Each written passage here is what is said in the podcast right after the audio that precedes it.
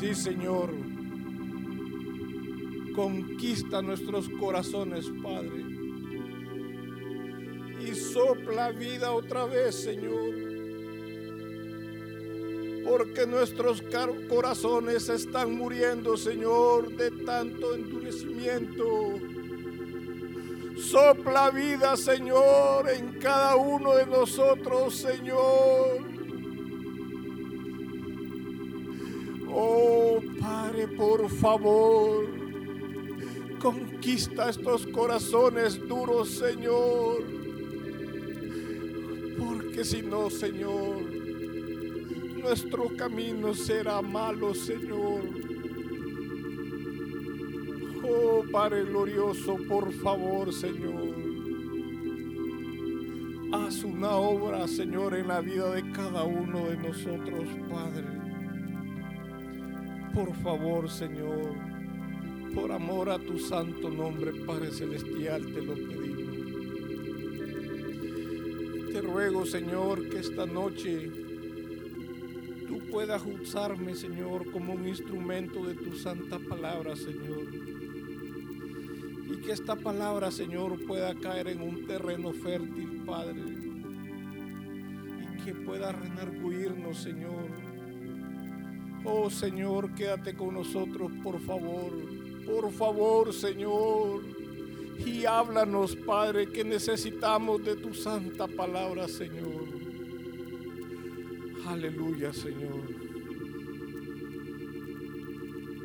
Amén. Pueden sentarse, hermanos, por favor.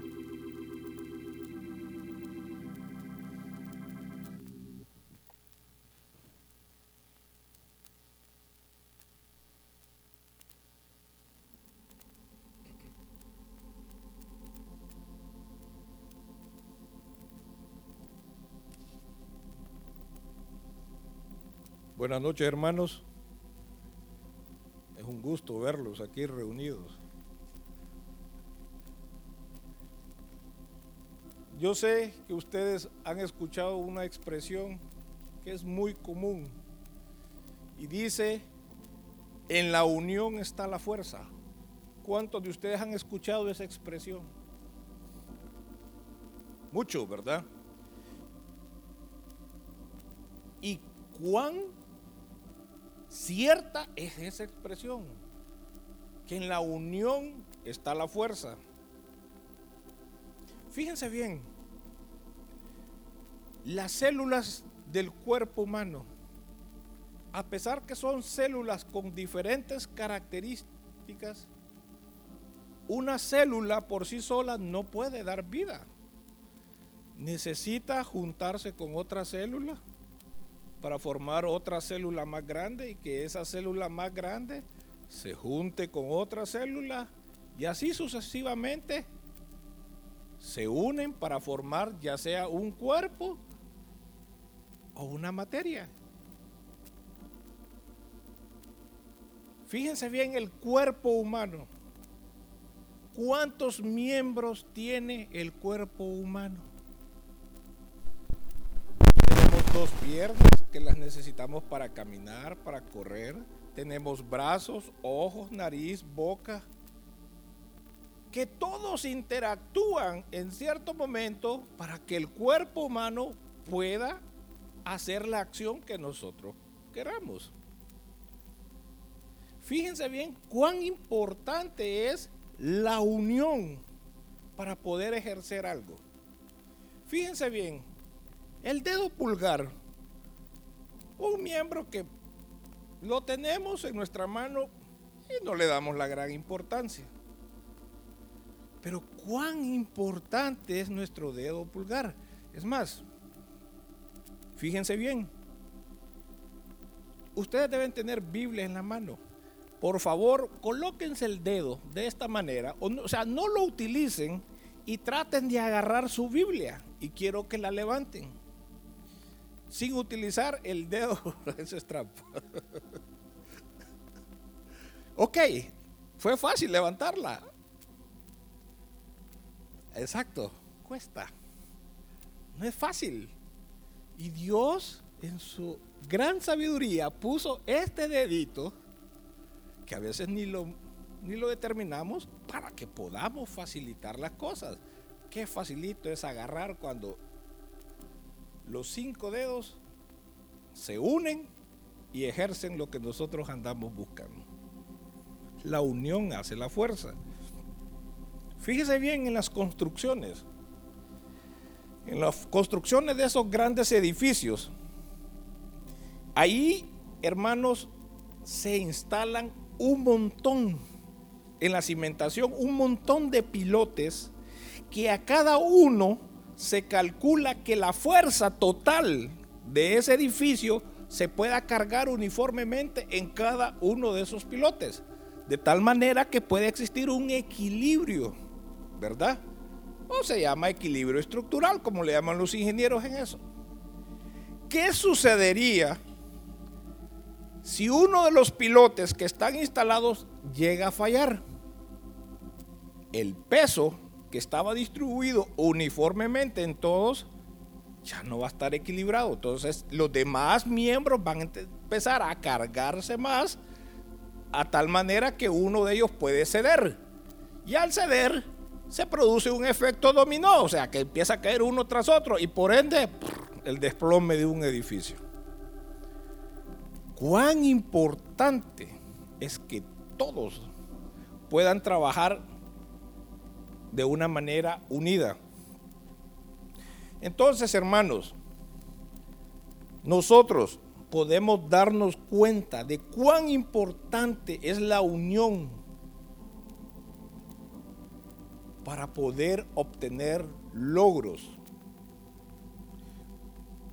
Hablando en el cuerpo de Cristo, hablando de la iglesia, podemos ver cuán importante, hermanos, es mantenerla una siempre se me va esta palabra, unanimidad.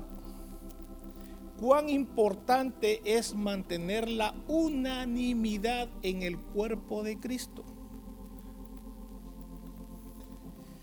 ¿Por qué es importante que aprendamos a mantener esa unanimidad? Para poder caminar conforme como el Señor quiere. Desde el principio de la creación, hermanos, sabemos que Dios es un Dios creador. Él es el supremo creador de todo. Eh, Dios sabía, hermanos, que el hombre por sí solo no podía cumplir lo que el Señor quería, que era que la tierra fuera llena. Por lo tanto, el Señor, en su suprema sabiduría, vio que el hombre solo no podía hacer nada. Y como dice la Biblia en Génesis 2, versículo 18, dice ese texto, yo creo que lo conocen. Y dice, y el Señor dijo, y el Señor Dios dijo, no es bueno que el hombre esté solo, le haré una ayuda idónea. Y así, hermano, fue como el Señor nos dio a la mujer. No voy a hablar del matrimonio, no es eso. Pero el Señor, en su suprema sabiduría, sabía que para, para poder lograr la, función de, de llenar la tierra, el hombre por sí solo no lo podía hacer. Por lo tanto, nos dio una pareja para que esa pareja fuera nuestra ayuda idónea y juntos pudiéramos hacer el trabajo para el cual para el cual el hombre fue creado. Y así, hermanos, es como la mujer llega a tener un papel muy importante en el desarrollo de la humanidad.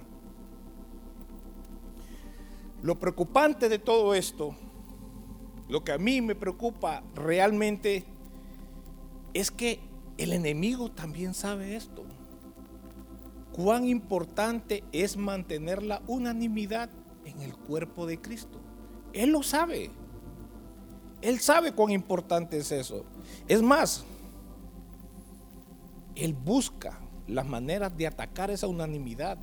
Y Él sabe que atacando la cimentación o las bases del cuerpo de Cristo puede hacer que el cuerpo de Cristo caiga. Fíjense bien, Satanás quiere, hermanos, que existan divisiones entre nosotros.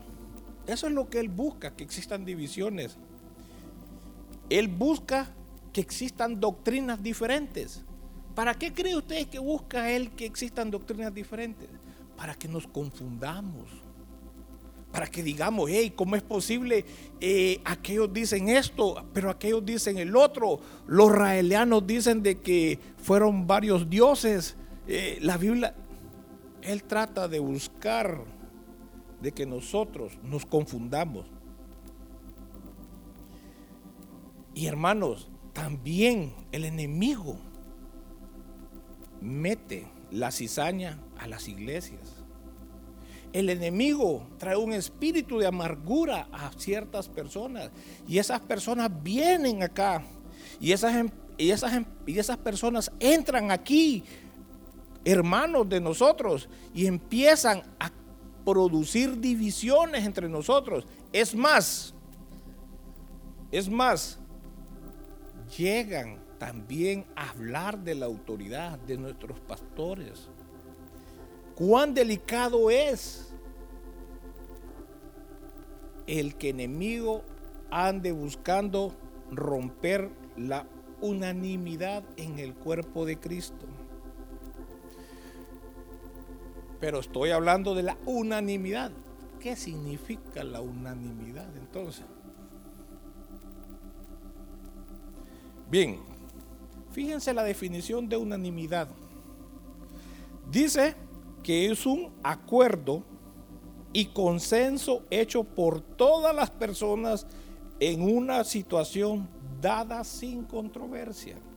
Esa es unanimidad.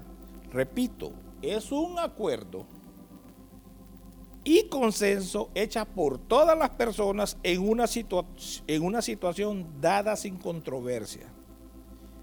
Hermanos, ¿y qué es lo que nosotros aceptamos aquí en el cuerpo de Cristo sin ninguna controversia?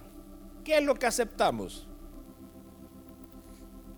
La doctrina del Evangelio. ¿Sí o no? Entonces, el enemigo trata de romper esa unanimidad. El enemigo trata de romper ese consenso que hay en todo el grupo de hermanos.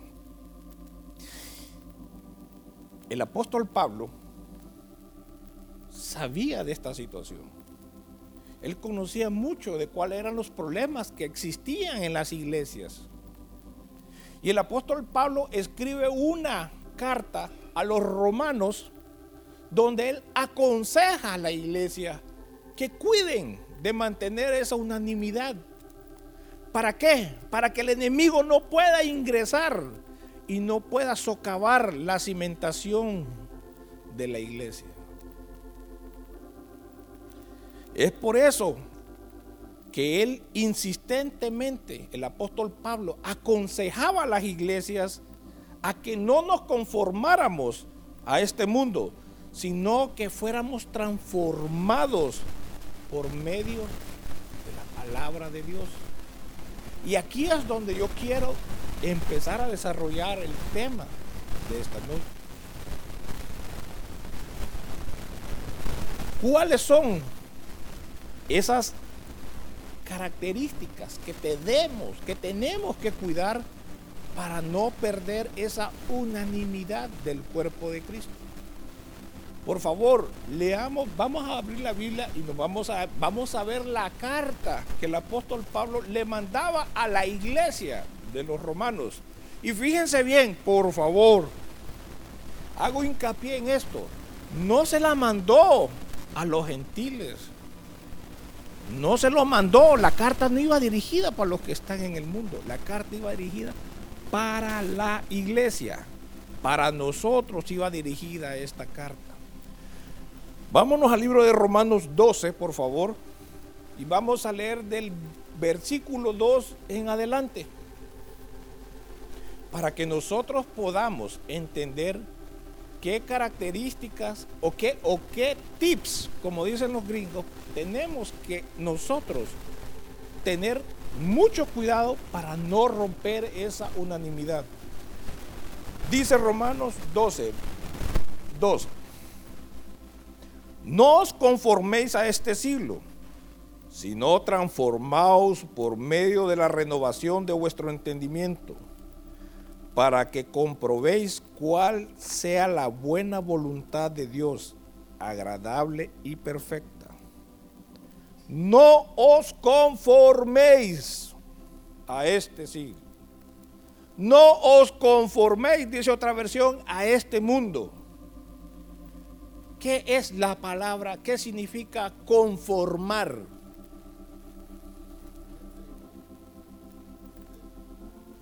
¿Qué significa la.? Yo también pensaba lo mismo. Fíjense lo que significa conformar. Conformar significa resignarse, acomodarse, adaptarse o amoldarse. En otras palabras, el apóstol nos está recomendando o nos está pidiendo, fíjense bien, que no nos amoldemos a este mundo, sino nos está diciendo prácticamente que nos quitemos las máscaras que tenemos nosotros los cristianos, porque muchos cristianos pensamos dentro de nosotros de una manera y actuamos de otra manera externamente. Y, nos dice que nos renovemos que, que estemos aprendiendo la palabra de Dios para que poco a poco nuestro entendimiento y nuestra manera de pensar vaya siendo renovada. Eso es lo que nos está diciendo en este, en este versículo.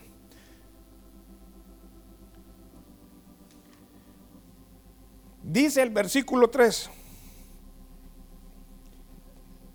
Digo pues, por la gracia que me es dada, a cada cual que está entre vosotros, que no tengan más alto concepto de sí que el que debe tener, sino que piense de sí con cordura, conforme a la medida de fe que Dios repartió a cada uno de nosotros.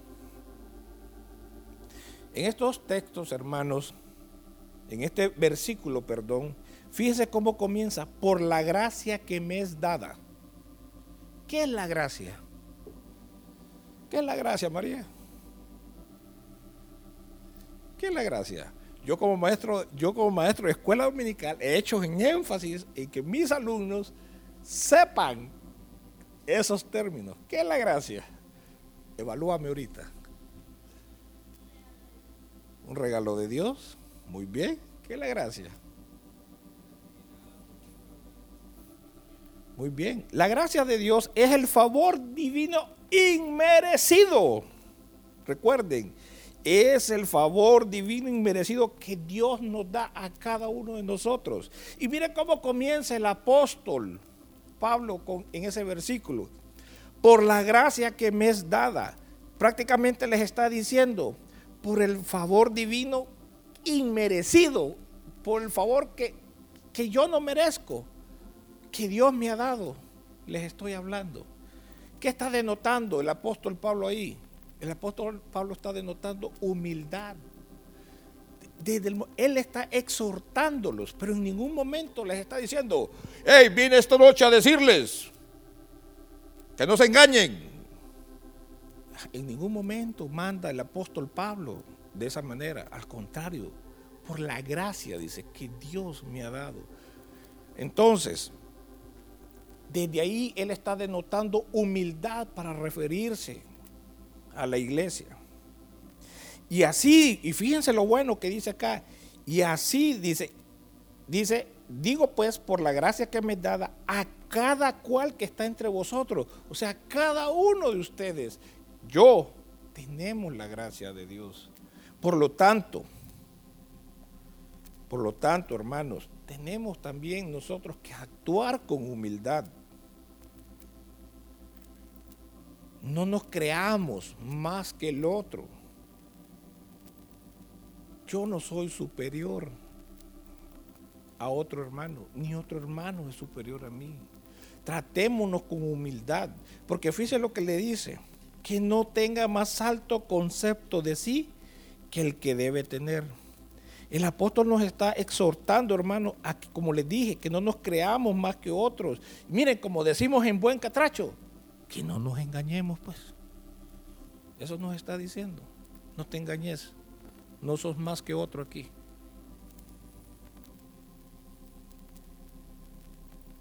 Al contrario, hermanos, que podamos entender que sin el Señor en la vida de cada uno de nosotros no somos nada. No somos nada si no tenemos la vida de Dios en nuestro corazón. Dice el versículo del 4 al 8. Porque de la manera que un cuerpo, perdón, porque de la manera en que un cuerpo tenemos muchos miembros, pero no todos los miembros tienen la misma función, así nosotros, siendo muchos, somos un cuerpo en Cristo y todos miembros los unos de los otros. De manera que, teniendo diferentes dones según la gracia que nos es dada, si el de profecía, úsese conforme a la medida de la fe, o si de servicio, en servir o el que enseña en la enseñanza, el que exhorta en la exhortación, el que reparte con, con liberalidad, el que preside con solicitud, el que hace misericordia con alegría. Hermanos, aquí este texto me gusta porque aquí podemos ver cuán grande es el amor de Dios. A todos, hermanos, a todos, a todos, escúchame, Dios nos dio dones. Dios nos dio cualidades a todos, a toditos. A mí me dio la cualidad de cantar. Son bromas. Todos tenemos un don. No sé por qué se ríen, pero está bien. Así, hermanos, como el cuerpo, como dice acá, como el cuerpo humano, por muy insignificante que sea el miembro, hermano, sirve para una función, para que el cuerpo, el cuerpo humano pueda ejercer las funciones tal como Dios nos dio. Entonces, hermano, ¿por qué tenemos que ver a nuestro hermano diferente a nosotros? Por muy insignificante que sea el miembro, por muy insignificante, Dios le dio un don y ese don sirve para que el cuerpo de Cristo se fortalezca. Yo puedo tener el don, yo puedo tener el don. Ah, pues no voy a decir de la, de la, de la, de la música, está bien. Pero puedo tener el don de la profecía, pero la hermanita más chiquita que se sienta al final puede ser una hermana que tenga el don de la intercepción. De intercepción. ¿Y cómo vemos a esa hermanita que está sentada allá? Porque viene con ropa humilde. ¿Cómo la vemos? ¿Cómo la vemos? No, hermanos, el apóstol Pablo nos está diciendo, no perdamos la unanimidad del cuerpo de Cristo, no nos creamos más que el otro. Porque así como el cuerpo tiene sus diferentes miembros y cada miembro, por insignificante que esté en su lugar, usted, miren, ¿saben ustedes para qué sirve? la vez pasada estaba leyendo, ¿ustedes saben para qué sirve el dedo chiquito del pie? Para el equilibrio. ¿Y dónde está? Nunca lo vemos, siempre lo andamos tapados. Pero sirve para que el cuerpo pueda tener el buen funcionamiento. Entonces el apóstol Pablo nos está recomendando, ¿verdad? No miremos de menos a los hermanos.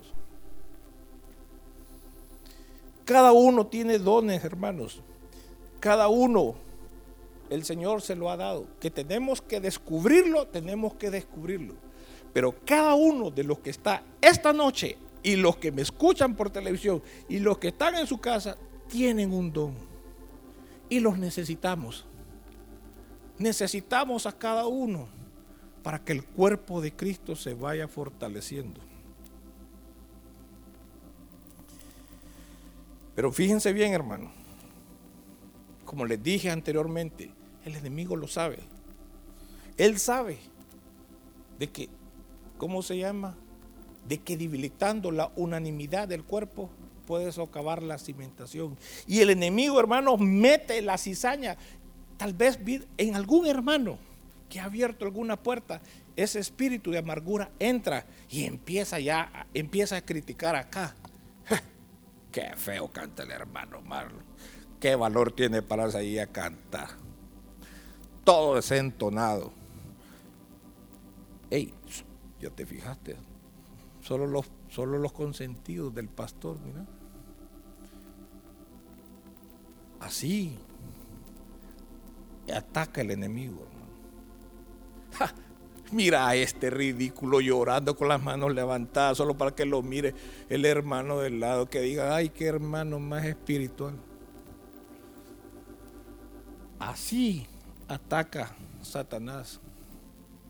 Así mete un espíritu de amargura en alguno de nosotros. Y así empieza a atacar y empieza a debilitar, como les dije yo, las cimentaciones del cuerpo de Cristo. Y sigue diciendo el apóstol Pablo en el versículo 9 y 10, el amor sea sin fingimiento, aborreced lo malo y seguid lo bueno Amaos los unos a los otros con amor fraternal en cuanto a honra, prefiriéndonos los unos a los otros. Pero fíjense bien, hermanos, aborreced lo malo, seguir lo bueno. ¿Cómo? En la iglesia. Hay malos en la iglesia. Sí, hermanos, somos malos. Aborrezcamos lo malo. Tenemos que aborrecer lo malo. Recuerden, la carta no iba dirigida para los de afuera, iba dirigida para la iglesia, para esta iglesia. Por lo tanto, dice, aborreced lo malo y seguir lo bueno. Fíjense lo que dice acá, amaos los unos a los otros con un amor fraternal. Un amor fraternal, hermanos, es un amor como un amor familiar, es un amor que no se basa en el deseo personal. Así tenemos que amarnos los unos a los otros, como que cada hermano que está a nuestro lado es nuestra familia.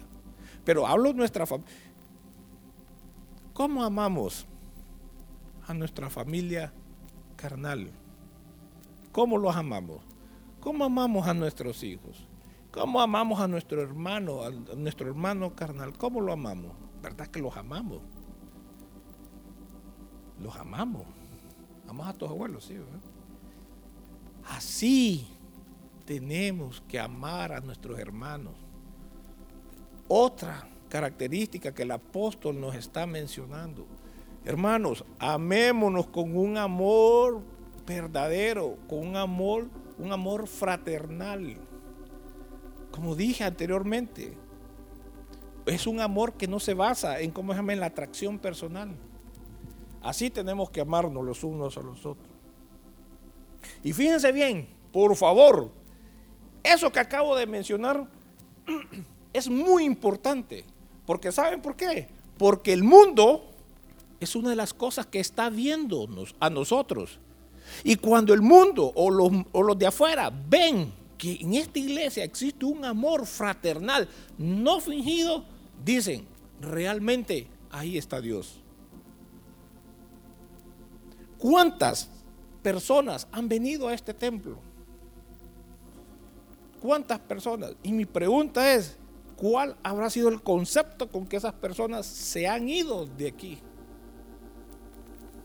Les voy a decir mi experiencia personal de hace muchos años. Yo anduve de iglesia en iglesia y en iglesia. No se lo voy a negar. Cuando yo vine a esta, a esta iglesia, hubo una, hubo una persona que me saludó como que si yo fuera su familiar. Y no lo olvido. Jamás lo voy a olvidar. yo dije, wow, qué bien se siente. Y ojalá, si tuviera el hermano Iván Cruz escuchándome, él fue. Entonces, hermanos, ¿cómo se sienten los que vienen de afuera? El mundo está viendo si realmente existe un amor fraternal. Pero si venimos nosotros y lo vemos y pasamos de paso, y este, y porque muchos lo quedamos viendo de pies a cabeza, ¿sí o no? Muchos quedamos viendo las visitas y, y este bicho raro que ¿Qué mensaje le estamos dando a esa persona? ¿Qué mensaje? Eso está rompiendo la unanimidad del cuerpo de Cristo. Entonces, hermanos, como el apóstol nos, recomienda en, en esa carta, amémonos con un amor fraternal los unos a los otros. Y fíjense lo que más adelante decía, prefiriéndose los unos a los otros. Yo quedé pensando que, ¿cómo está eso? Prefiriéndose los unos a los otros. Hermano, cuando dice el apóstol, prefiriéndose los unos a los otros, él está hablando claramente, nos está exhortando que tengamos una admiración genuina por nuestros hermanos de la fe. Pero aquí nosotros tenemos admiración genuina por los hermanos de afuera. Messi, qué jugadorazo. Y cómo admiro ese jugador yo. Hermanos, el apóstol nos, está aconsejando que tengamos una admiración genuina por nuestros hermanos de la fe. Pucha, ese hermano cómo levanta sus manos, ese hermano cómo busca del Señor. Es más, a este hermano, hermano se viene a sentar, hermano, yo le cedo mi puesto. Tome, siéntese aquí, hermano prefiriéndose, dice, prefiriéndonos los unos a los otros. Pero ¿cómo, cómo actuamos? Ah, se sentó en nuestra silla. ¡Ey! Copa, aterrice, usted atrás.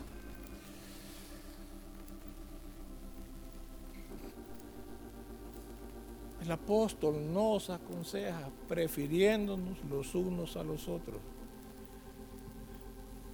Hermanos, yo no vengo a señalar. Yo creo que como todos ustedes saben, los primeros que, que nos predicamos somos nosotros mismos.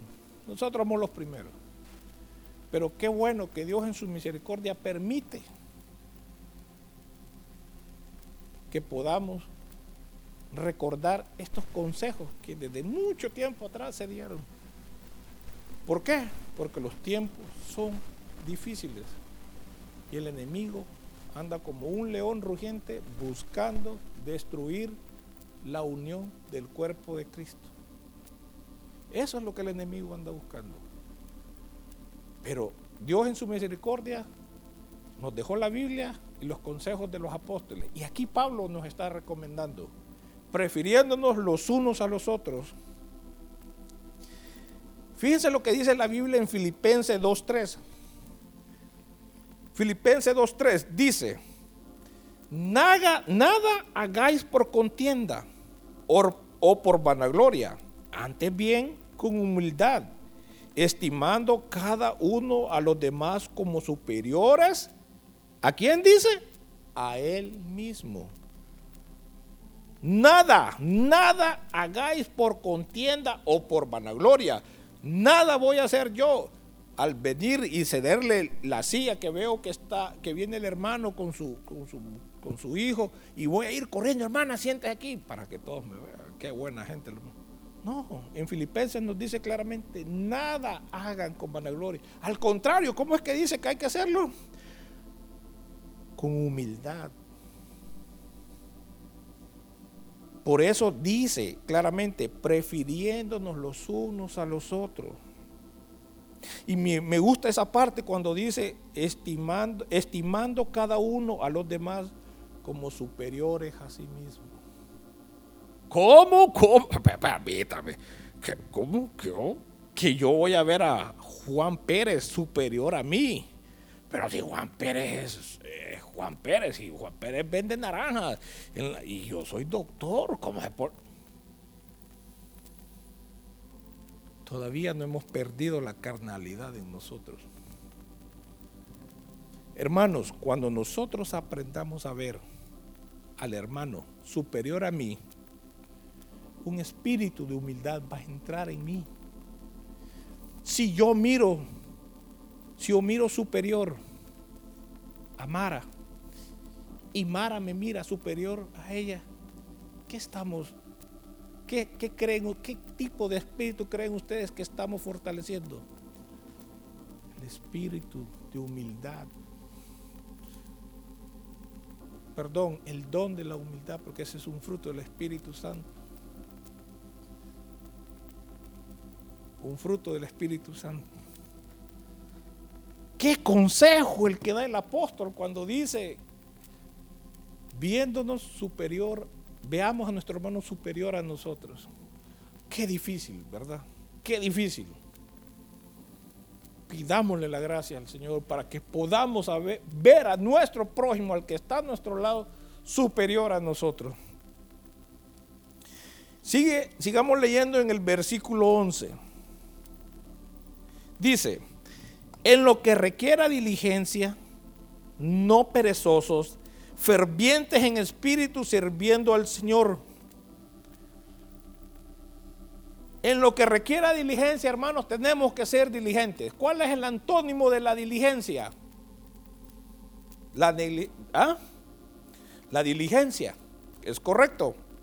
Fíjense bien, la pereza, hermanos, y la negligencia permiten que el mal entre a nuestras vidas. La negligencia y la pereza van a permitir que el mal entre a nuestras vidas. Leamos por favor Filipenses, perdón, Efesios 5 del 15 al 20. Efesios 5 del 15 al 20. Y veamos lo que habla sobre la pereza y la, y la negligencia. Dice, Mirad pues con diligencia cómo andéis. Es el antónimo de la diligencia. Mirad pues con diligencia cómo andéis. No como necios, sino como sabios. Aprovechando bien el tiempo, porque los días son malos. Por tanto, no seáis insensatos, sino entendidos de cuál sea la voluntad del Señor no os embraguéis con vino en el cual hay disolución, antes bien sed llenos del Espíritu Santo, hablando entre vosotros con salmos, con himnos y cánticos espirituales, cantando y alabando al Señor en vuestros corazones, dando siempre gracias por todo al Dios y Padre en el nombre de nuestro Señor Jesucristo. No os embraguéis en vino, hermanos, Vamos a tener una reunioncita entre hermanos, pero van a haber dos que tres, como dicen ahí. No, claramente nos aconseja el apóstol ahí de que haya una conversación donde haya salmos entre nosotros cuando nos reunimos, cuando hay coinonía, que hayan alabanzas a Dios, que en todo momento estemos dando gracias a Dios. Si vamos a tomar los alimentos, le damos gracias a Dios. No como en las reuniones de afuera, que ahí es el primero que come.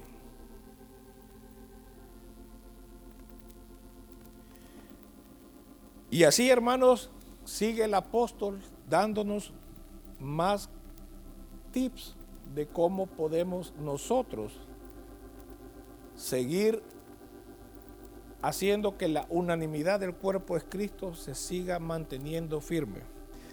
Dice en el capítulo, en el capítulo 12 de Romanos, habla sobre gozosos en la esperanza, sufridos en la tribulación, constante en la oración. Entonces, otro consejo es que seamos constantes en la oración. Constantes en la oración, ese tema lo hemos hablado un montón de veces aquí. Constante en la oración, orar unos por vosotros. Hermanos, cuán importante es que oremos unos por nosotros, unos por otros y otros por nosotros. Cuán importante es. El apóstol no sabía. Oren, hermanos, oren.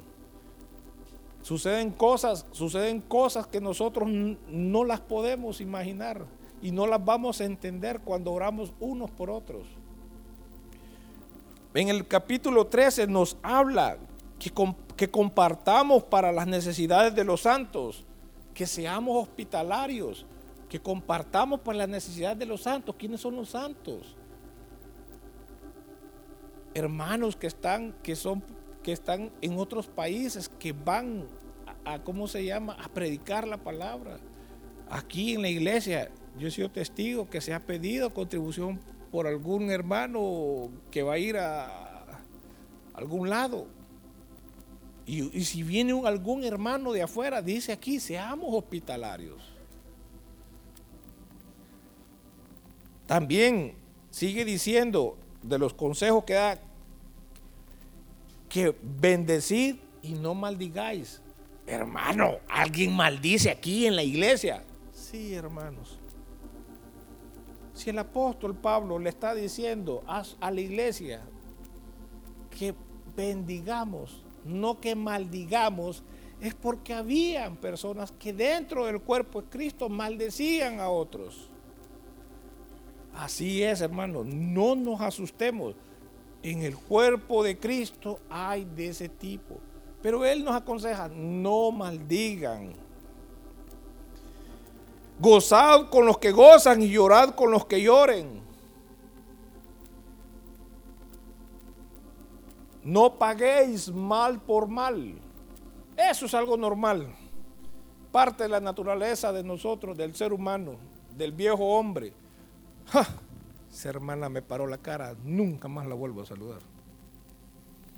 Nunca más. ¿Por qué vamos a pagar mal por mal? ¿Para qué le vamos a dar cabida al espíritu del enemigo? El apóstol nos recomienda claramente, no paguéis mal por mal. Procurad hacer lo bueno. Como les dije, hacemos cosas malas, hermanos pero procuremos hacer lo bueno. Estar en paz con todos los hombres. Cuando la Biblia habla de los hombres se refiere a hombres y a mujeres. Hermanos, estemos en paz los unos con los otros. ¿Cómo es posible que dentro del cuerpo de Cristo yo voy a estar enojado con el hermano Juan Pérez? No puede ser si somos del cuerpo de Cristo. Estemos en paz, aunque, miren, aunque nos cueste, hermano, tratemos de estar en paz. No nos venguemos, porque la venganza es de Dios, no es de nosotros. Y así el apóstol Pablo sigue dando muchos consejos para que la unanimidad del cuerpo de Cristo no se pierda y el cuerpo de Cristo siga estando fuerte ante las luchas que tendremos contra las potestades espirituales, hermanos. Por eso, hermanos, vemos muchas iglesias que se han desintegrado, y vemos a muchos hermanos que andan en el aire, que no tienen un lugar donde congregarse y están a merced que el enemigo, el león rugiente que anda, los pueda capturar. ¿Por qué? Porque de todos estos consejos que yo he mencionado, que, que yo mencioné que el apóstol Pablo los escribió, no los toman en consideración. La unanimidad del cuerpo se ha roto y por eso muchas iglesias se han, se han desintegrado. Si nosotros, hermanos, somos muy conscientes de cuán importante es mantener esa unanimidad, Vamos a, abrir nuestros oídos, nuestro corazón, para empezar a hacer cambios en la vida de cada uno de nosotros. Es mucho, no es mucho, perdón, lo que el apóstol nos recomendó. Y tenemos que pedirle al Señor de que nos dé la gracia. Si en alguno de esos puntos nosotros somos débiles, que nos dé la gracia para poder vencer eso. Que a mí me cae mal el hermano aquel porque la vez pasada es... No, hermanos, eso no es, eso no es del Señor. Él quiere que nos amemos los unos a los otros con un amor fraternal. Y hermanos, como dice el salmista, uno de los libros que a mí me gusta mucho y que yo en las células siempre cuando las comenzamos trato de comenzar la célula con ese texto bíblico que es el Salmo 133. Y dice el Salmo 133, mirad cuán bueno y cuán delicioso es habitar los hermanos juntos en armonía. Es como el buen óleo sobre la cabeza, el cual desciende sobre la barba, la barba de Aarón, y baja hasta el borde de sus vestiduras, como el rocío de Hermón que desciende sobre los montes de Sión, porque ahí envía Jehová bendición y vida eterna. Mirad cuán bueno y agradable, mirad cuán bueno y cuán delicioso es habitar los hermanos juntos, unidos en armonía. Porque como termina el texto, porque ahí Jehová envía bendición. Y hermanos, aquí el Señor envía bendición. Pónganse de pie, por favor.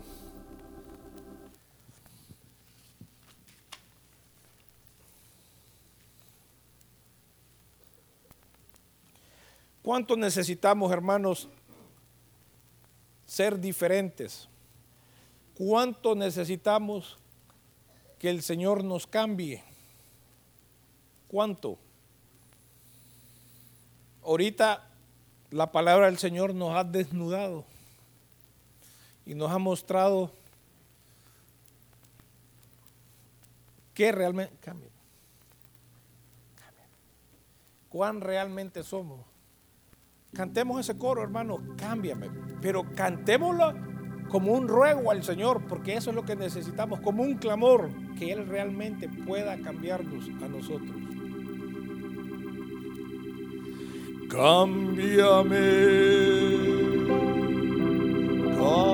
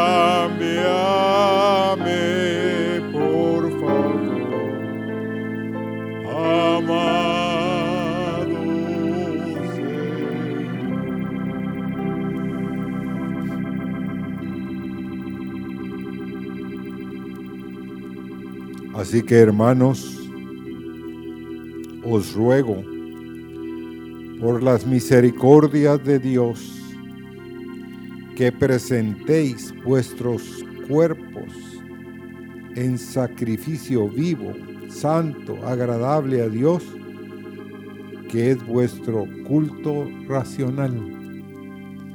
En esto que nos compartieron esta noche, esta es la conclusión, el primer verso. Nos ruega el apóstol